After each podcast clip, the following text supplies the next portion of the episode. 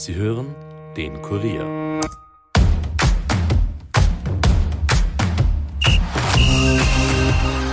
Am Ende ging alles überraschend schnell. Das ÖFB-Präsidium einigte sich auf Klaus Mitterdorfer als einzigen Kandidaten für das Präsidentenamt. Statt einer externen wurde es also wieder mal eine interne Lösung, was dem ÖFB auch Kritik eingehandelt hat. Mein Kollege Andreas Heidenreich hat mit dem designierten ÖFB-Boss gesprochen und danach analysiert, was das nun alles für den Fußballverband bedeutet. Mein Name ist Stefan Berndl und ihr hört die Kurier Nachspielzeit. Viel Vergnügen!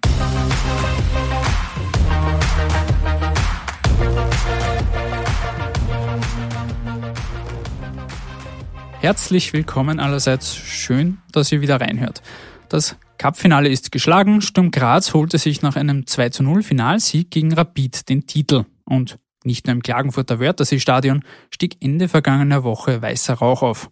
Auch wenn das im Cupfinale natürlich vor allem den tausenden Fans beider Teams zuzuschreiben war, die für eine sensationelle Stimmung sorgten. Nein, auch beim ÖFB hatte man zuletzt etwas zu verlautbaren. Mit Klaus Mitterdorfer einigte man sich im Präsidium auf einen Kandidaten für die Präsidentenwahl. Das Ganze ging überraschend schnell. Ich begrüße jetzt den Kollegen Andreas Heidenreich bei mir, um über die Wahl des designierten ÖFB-Präsidenten und dessen Pläne für die Zukunft zu sprechen. Servus Andreas. Servus Stefan. Du hast zuletzt jetzt mit dem designierten ÖFB-Präsidenten Klaus Mitterdorfer gesprochen und er hat uns danach auch noch für den Podcast extra ein paar Fragen beantwortet. Wir wollen in dieser Episode auf einige dieser Aussagen eingehen und diese analysieren. Aber zuerst einmal, wer ist dieser Klaus Mitterdorfer überhaupt? Woher kommt er und wo war er bis jetzt aktiv? Ja, Klaus Mitterdorfer ist aktuell noch der Präsident des Kärntner Fußballverbandes. Das ist er seit 2016. Er ist aus Althofen, das ist in etwa 30 Kilometer nördlich von Klagenfurt. Und äh, er ist vor allem dem breiten Fußball sehr verbunden. Er war selbst äh, Spieler und Trainer bis zur Landesliga und das äh, nicht wenig, also doch auch rund 15 Jahre, hat er mir erzählt. Und hat auch die UEFA A-Lizenz und ist selbst sehr sportlich nach wie vor und äh, sehr fit und äh, bringt sehr, sehr, sehr viel Liebe für den Fußball mit. Er wurde jetzt am vergangenen Freitag von einer deutlichen Mehrheit im ÖFB zum Kandidaten für das Präsidentenamt gewählt. Das ging jetzt doch überraschend schnell. Wie aber konnte der Kärntner seine Kollegen von ihm überzeugen? Das hat er uns beantwortet. Ich habe im Vorfeld viele offene und klare Gespräche auf der einen Seite mit den Länderpräsidenten, auf der anderen Seite mit den Vertretern der Bundesliga geführt und ihnen meine Einstellung erläutert. Ich habe Ihnen erzählt, dass es für mich eine interessante und herausfordernde Aufgabe wäre, aber nicht um jeden Preis. Ich habe Ihnen auch gesagt, dass ich mich nicht verbiegen möchte, authentisch bleiben möchte. Ich sehe meine Rolle darin, eine Richtung vorzugeben und zu versuchen, ein Impulsgeber bei vielen wichtigen Themen im sportlichen Bereich, aber auch im wirtschaftlichen Bereich zu sein. Ich möchte noch da wohl jene Kompetenzen nutzen, die ich habe, werde aber nicht den Fehler machen, alles selbst entscheiden zu wollen. Dafür gibt es Experten in den verschiedensten Teilbereichen, wiederum im sportlichen Bereich und im organisatorisch-verwaltungsmäßigen Bereich. Ich bringe da nur ein Beispiel, die Frage der Teamchef-Bestellung. Ich habe zwar selber Fußball gespielt und bin A-Lizenztrainer und habe viele Jahre im Erwachsenen- und im Nachwuchsfußball als Trainer gearbeitet, aber ich würde mir heute nicht anmaßen zu sagen, das ist der richtige Teamchef. Dafür soll es Experten geben. Also Mitterdorfer sagt da, es geht ihm darum, eine gewisse Richtung vorzugeben, den sportlichen und wirtschaftlichen Bereich aber Experten zu überlassen. Was kann man sich da genau darunter vorstellen? Er hat zu mir wörtlich gesagt, dass er selbst Fußball gespielt hat und auch Trainer war, aber sich deshalb noch lange nicht anmaßt äh, zu sagen, dieser oder jener Mann ist der richtige Mann für den österreichischen Teamchefposten. Also das ist schon eine sehr uneitle Herangehensweise, die sehr zu begrüßen ist, dass man sich da selbst zurücknimmt und Experten äh, arbeiten lässt. Äh, das ist schon eine sehr vielversprechende Aussage, finde ich. Und er sieht sich da, er sieht sich da als Impulsgeber, das sagt er auch. Er will viel äh, Wert legen auf Kommunikation, mit den Experten sprechen und äh, die dann auch arbeiten lassen. Hast du den Eindruck, dass das dann auch tatsächlich passieren wird? Es ist ja im Vorhinein immer leicht gesagt, am Ende ist er dann doch der Chef und hätte theoretisch das letzte Wort? Ja, das glaube ich schon, das nehme ich ihm ab. Also äh, Chef hin oder her, er ist äh, als Präsident ja in Wahrheit in einer Repräsentationsfunktion und äh, nicht Geschäftsführer. Ähm, und deshalb hat das Ganze etwas von einem Aufsichtsrat, wo er natürlich gewisse Dinge kontrollieren wird müssen. Dafür ist er da und ich nehme ihm absolut ab, dass er sich da auch dann wirklich zurücknimmt, so wie er sagt. Wie schon gesagt, es ging jetzt letzte Woche dann doch relativ schnell. Es wurde recht schnell eine Lösung gefunden. Bei dieser ganzen Debatte ging es ja auch darum, ob es eine interne oder externe Lösung an der ÖFB-Spitze geben soll. Dem geht auch eine Geschichte voraus, die du zuletzt recherchiert hattest, wo etwa Diana Lange-Swarovski eine Rolle spielt. Was hat es damit auf sich und warum fiel jetzt die Entscheidung auf Mitterdorfer? Ja, es war definitiv so, dass es den Plan gegeben hat seitens der Bundesliga, Diana Lange-Swarovski als äh, Präsidentschaftskandidatin ins Rennen zu schicken. Das hat dann offenbar den einen oder anderen im Präsidium doch möglicherweise beeinflusst oder vielleicht nicht ganz so gut gefallen. Und dann kam es eben äh, zu einer überraschend schnellen Mehrheit für Klaus Mitterdorfer, die im Vorfeld nicht zu erwarten war, vor allem deshalb, weil es ähm, eine ganz, ganz klare Ansage gegeben hat von drei, zumindest drei äh, Präsidiumsmitgliedern, die sich ganz klar für eine externe Lösung ausgesprochen haben. Und äh, das auch dem Klaus Mitterdorfer so mitgeteilt haben. Also da ging es nicht um die Person Mitterdorfer, dass die vielleicht nicht genügend für das, für das Amt sei, sondern da ging es um eine Grundsatzentscheidung, hier jemand externen äh, hereinzuholen ins Boot und äh, diese, diesen Vorsatz, den man da eigentlich geplant hatte, hat man dann aufgrund der Gegebenheiten am Freitag bei der Präsidiumssitzung beziehungsweise im Wahlausschuss dann wieder über Bord geworfen. Jetzt gab es durchaus auch Kritik, dass der ÖFB durch diese Wahl weiter im eigenen Saft brät. Auch Kurierkolumnist Marc Janko hat da von einem etwas schalen Beigeschmack gesprochen bei dieser Entscheidung. Was entgegnet Mitterdorfer darauf?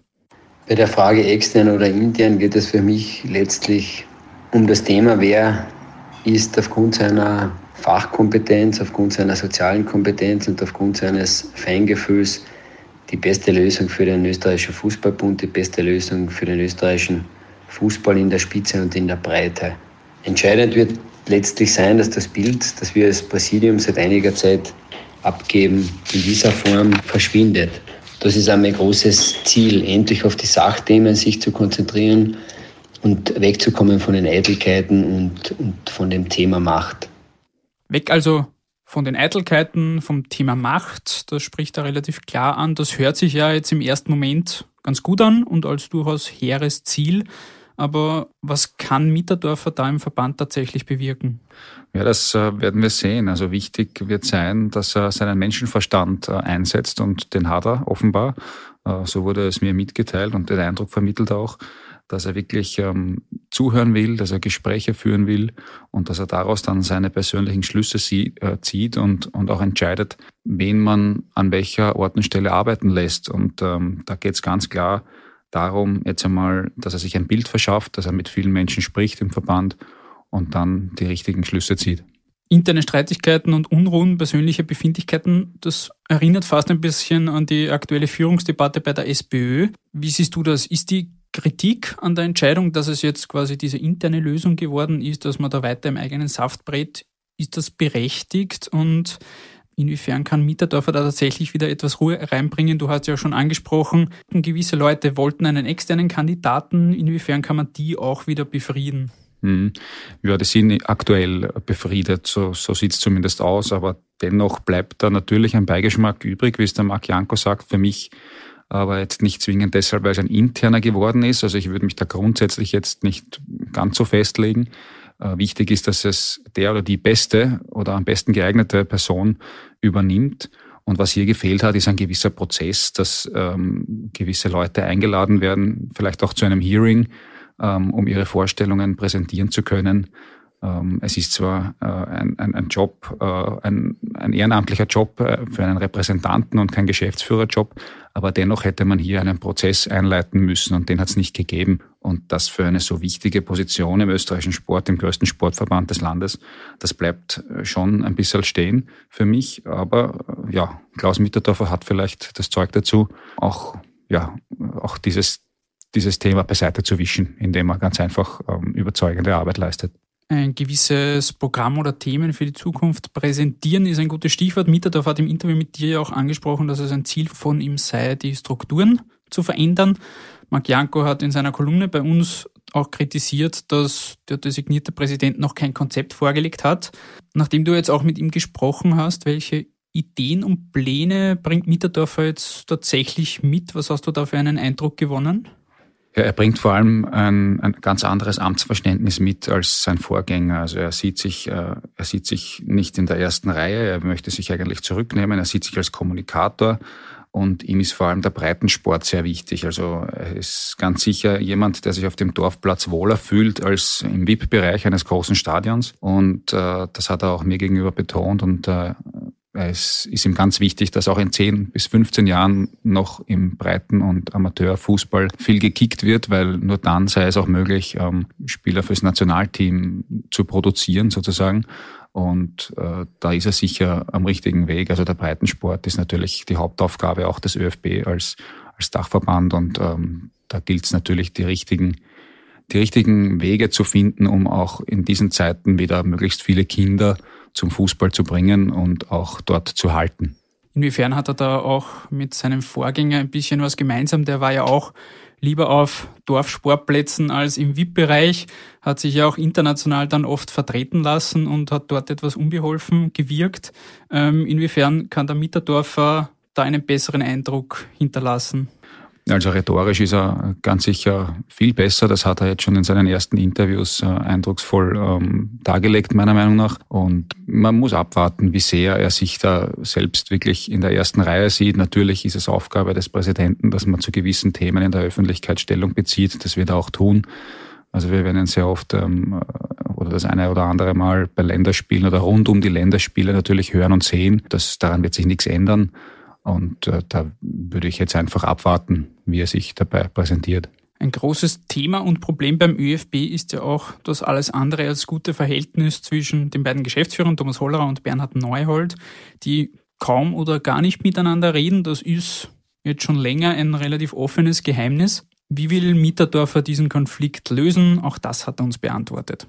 In dem Bereich gilt das grundsätzlich von mir Gesagte, dass es wenn es äh, Themen und Probleme gibt, dass die einfach offen andiskutiert werden müssen. Und entweder gibt es einen gemeinsamen Weg, es wird ein gemeinsamer Weg gefunden, oder man muss eben an anderen gehen, aber das einfach direkt ansprechen.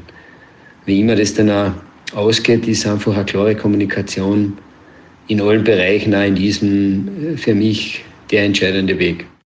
Wie beurteilst du diesen Konflikt im Hintergrund, der ja jetzt schon sehr lange schwelt und es sieht nicht wirklich danach aus, als ob da Besserung in Sicht ist. Ist es tatsächlich möglich, dass da die beiden Seiten noch irgendwie zueinander finden? Ich persönlich halte es für unwahrscheinlich. Also man muss auch da abwarten, was Klaus Mitterdorfer vorhat. Vielleicht ist er so ein guter Mediator, dass er das noch hinbekommt. Ähm, zu wünschen wäre es ihm und dem Verband natürlich.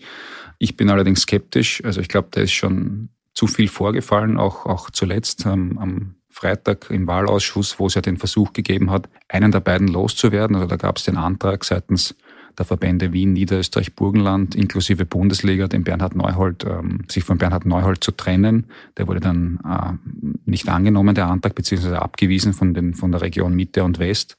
Insider im ÖFB sind sich ganz sicher, dass der Thomas Hollerer, der andere Geschäftsführer, hinter diesem Versuch äh, steht weil der mit den besagten Personen sehr, sehr gut vernetzt ist. Ja, man, man wird abwarten, wie es da weitergeht. Ich persönlich halte es noch einmal für unwahrscheinlich, dass, dass es hier einen gemeinsamen Weg gibt.